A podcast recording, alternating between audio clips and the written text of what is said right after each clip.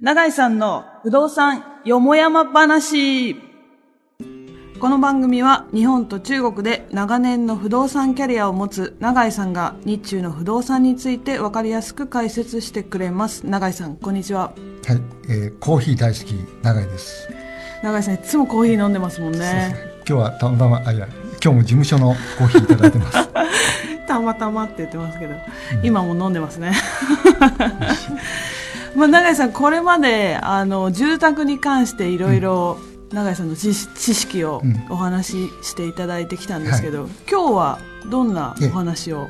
今日はちょっとたまには真面目な話で、はいはい。の事業用の不動産、おー事務所とかろいろ、はいいはい。その辺のまあ簡単な説明をさせていただければと思います。ちょっと真面目な方にね。真面目バージョン。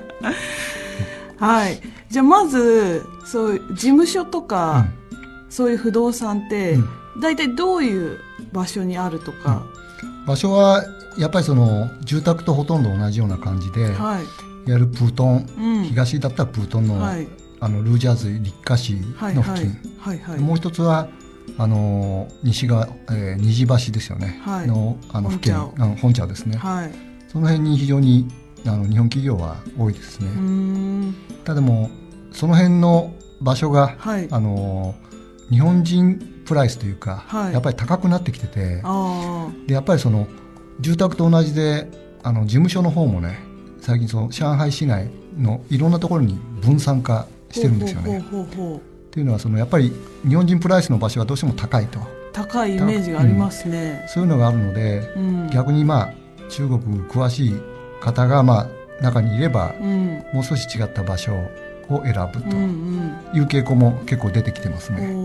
永井さんが今一押しする事務所を置くならここがいいよっていう場所あります？うん、それはもう南京シールですね。あ本当ですか、はい。なぜな理由は何ですか？あの私の会社が近いから 地理的によく知ってるからってことですですいやいかそれは。やそういうわけでもなくて確かにあの付近はね、はい。非常にその、まあ、古い町なんで、うん。新しいオフィスというのは少ないんだけど、うんうん。逆にまあ、まあ、穴場が多いというかですうね、非常に日系企業さん少ないですけど意外とそのまあ玄人な方はあの辺も選びますね、へー。まあ、なんか繁華街すごい賑やかな街っていうイメージがありますうん確かにそうですね、うん。あとねあのそういった場所の方が、社員の方が通いやすいんですよ。ああまあ交通もね、整備されてるし、で中国ではね例えば事務所を引っ越すとうん。辞める社員っていうのがいますね、あそうなんですか、うん。だから必ずその事務所を移転するときにははい。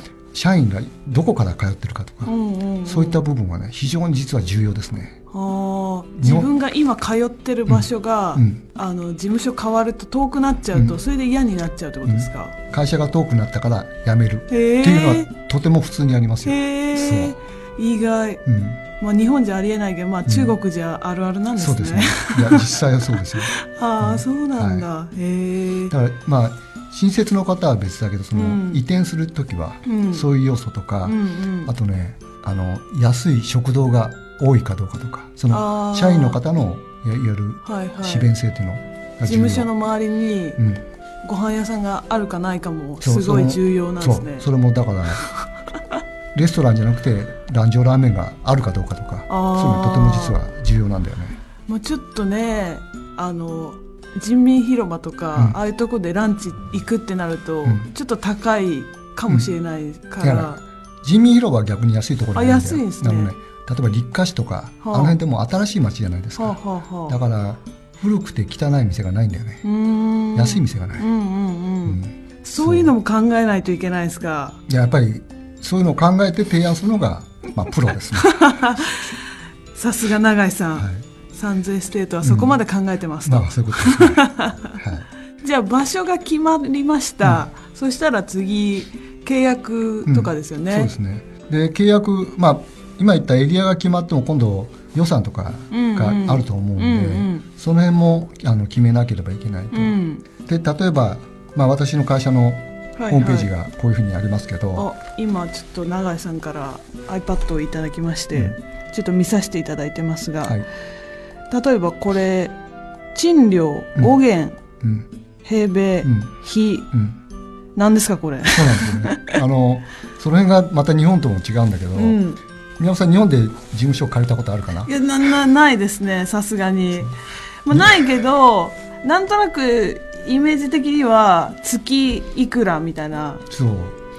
あの中国はいわゆる日日割りの表示なんですよね、こういうの初めて見ました、うん。日割り5元って言ったらもういくらなんですか月で言うと。えっとね日割りの計算の仕方月に直す時は、はい。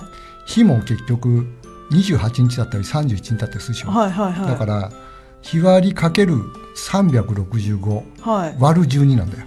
はあ。まあ月によっていい悪い出ちゃいますもんね、それが今計算したところ、うん。30.41ですね、30.41、うん。って言われても全然なんか想像できない。まあ、大体30倍ってとこですよね。だから5元だと5315の150円。はい。が平米です、ね、一平米。それが平米。で日本人の場合はね、うん。日本のそういった事務所の表記というのは円のあの坪ですね、うん。坪の月割りそうですね。という計算になるから。一坪いくらみたいな感じですだから日本でやってた方だと非常にまたこれ計算の仕方が非常うにん。複雑になってくるので、ややこしい。ただあの簡単に言うとあの相場的には私はの感覚だと東京のオフィスの家賃のはい。大体3分の1ぐらい。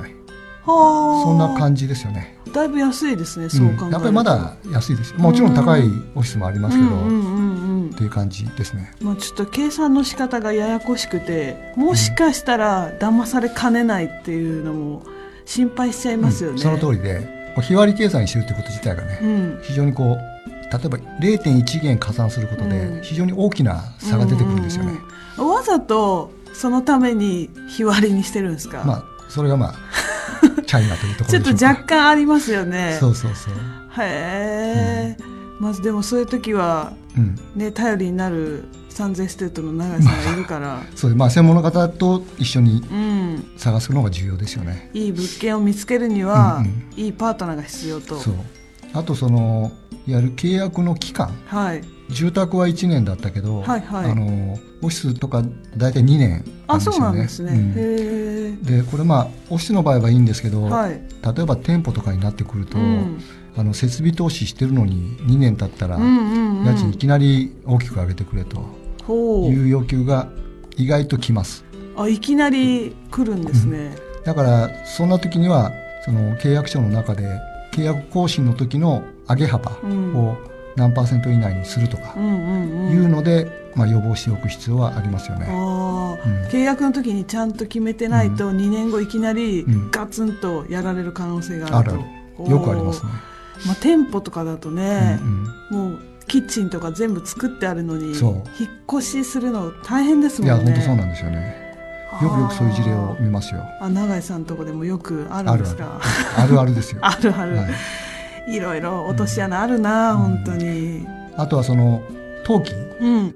基本的にはあの中国というのはまず登記をしてはい。その登記をした場所で開業するとはいはい。いうのが基本ですね。はいただまあその、まあ、中国ですから裏が裏技があっておうまたあるあるありますですかこれがダミー登記というやつですね。はあダミー登記、これ今後ずっとあるかどうか分かりませんけど、はい。今は非常に多くて、ダミー登記って何ですか？えっとね、ダミー登記っていうのは例えばそのブートンのはい。方に事務所登記自体はそちらで済ませて、うんうんうんそのまあ支社のような形でうん。町内区の方であの事務所を開くとほいうやり方も実はありますね。それをする理由っていうのは、うん、これはね実はそのブートンの方が家賃が安いとかうんうんうんいうのがあって、あちらの方でまずは登記的に開業しておいて、で実際の事務所自体はそのなんていうかな仕事がやりやすい場所で開業する、まあそうですね。そっちの方がたくさん人がいますからね、うん。だからね はい。あの松江とか、はい。例えばゾンミンダオ聡明とはいはいはい。なんかで事務所を開いてる方もいるんですよね、へえ、ん。で実際は中心部で働く。そうそうそう、それってまあ公にはお勧めできないけどうん、ちょっとでも賃料を下げてね。経済的に事業をするためにはうん。まあ、中国でできるから若干裏技としておすすめするってことそうですね。これはねいわゆる日本のココンプライアンス地獄に陥っているところだとはいはい。難しいんですけどね、ああの中国通の方であれば、うん。まあ、そういった技もあるというとそうでころですすね。ね。真面目にやるとえらい惨事になる可能性もあるいやから本当そうですよ。まあ、でもそのグレーゾーンもなるべく安全にいけるようにうん知識が豊富な人に相談した方がいいですよね、そうですね。うん。うん。あと事務所の特徴とかあります？あとその事務所なんだけど、はい。い、きなり正式に開業するのではなくて、うんうん。レンタルオフィスっていうのがあって、うんそれは小さくだから1人とか2人とか、うんうん。あので会社を開くためにまずあのレンタルオフィスを借りて、登記するうんそうですね。登記もそうですね。ん。である程度その事業が拡大した段階であの正式な事務所を借りる、うん。そういうパターンもありますね。でこの場合の特徴というのは、はい。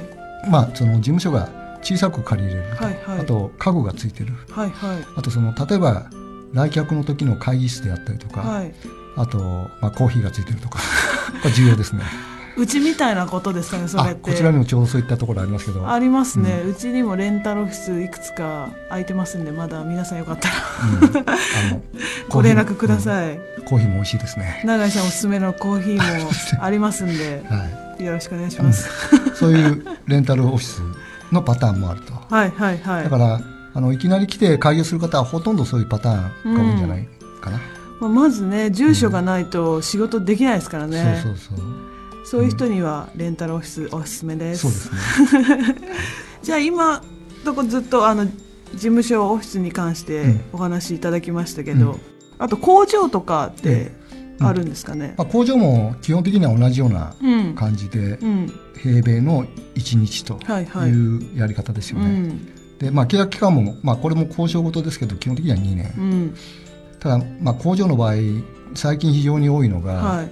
あのトゥイ・アー・ジンさん、トゥイヤージンさん。えっと漢字で言うと？えー退くに退進むさんですね。退くに数字の2であと進むに数字の3、うん。はいこれはねいわゆる、えっとね、第二次産業さんさようなら。はい。第三次産業さんこんにちは。何ですかその日本語標語で日本語で訳すとそういう形になりますね。はあはあはあ、第二次産業さようならっていうのはえどういうことですこかれは例えばそのいわゆる工場地帯、はい。開発区とか、はい。そういったところで、まあ、当時はあの工場出てきてくださいというので、はいはい。出てきてもらって、はい。それであの道ができて、うん電気が通ってインフラができて、街が賑やかになるってことですよね,、で街が賑やかになったのでそろそろあの第二次産業さん出てってくださいと。それで第三次産業、店舗であったり、はい。まあ、住宅であったり、はあはあそういうは住宅地に変えていくとあいう、まあ、戦略で。初めて聞きましたねこの言葉、今ただまあこれ非常に今多くてですね。は特に上海の周辺部。あうん。昔はまあ工場地帯であったところで、うん最近まあ都市化が進んでるので、うん。そのいや住宅地に変えると。だからもう出てってくれと。ほういきなり言われちゃうんですかそですね。いきなりですねこれ。れえー？今工場で物作ってるんですけどって言っても、うん。ダメって言われるんですか？まあまあそうですね。ええだから特にまあ日系企業さんであれば、はいはい。そんな理不尽なはい。あの要求はないだろうと。よくね日本企日本本社から言われて現地のあの担当者が非常に苦しむんですけど。そうですよね、日本人感覚からしたらそんなことありえないけど、うん。まああるのか。うん、今まで言ってきた通り中国だとあるのか。そうなんですよね。へえ。そう。で今度引っ越そうとしても、うん。昔は OK だったんだけど、うん。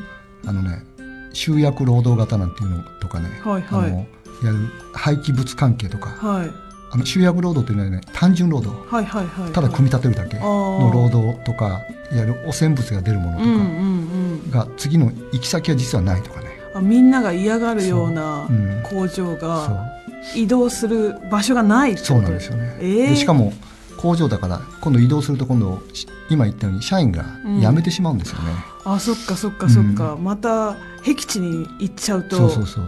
そこも交通とか何もインフラがないところに行っちゃうということですよね。だからね大変ですよこれ。これ問題ですね。ええそう。ただまあこれはねもう中国あるあるなんで、うん。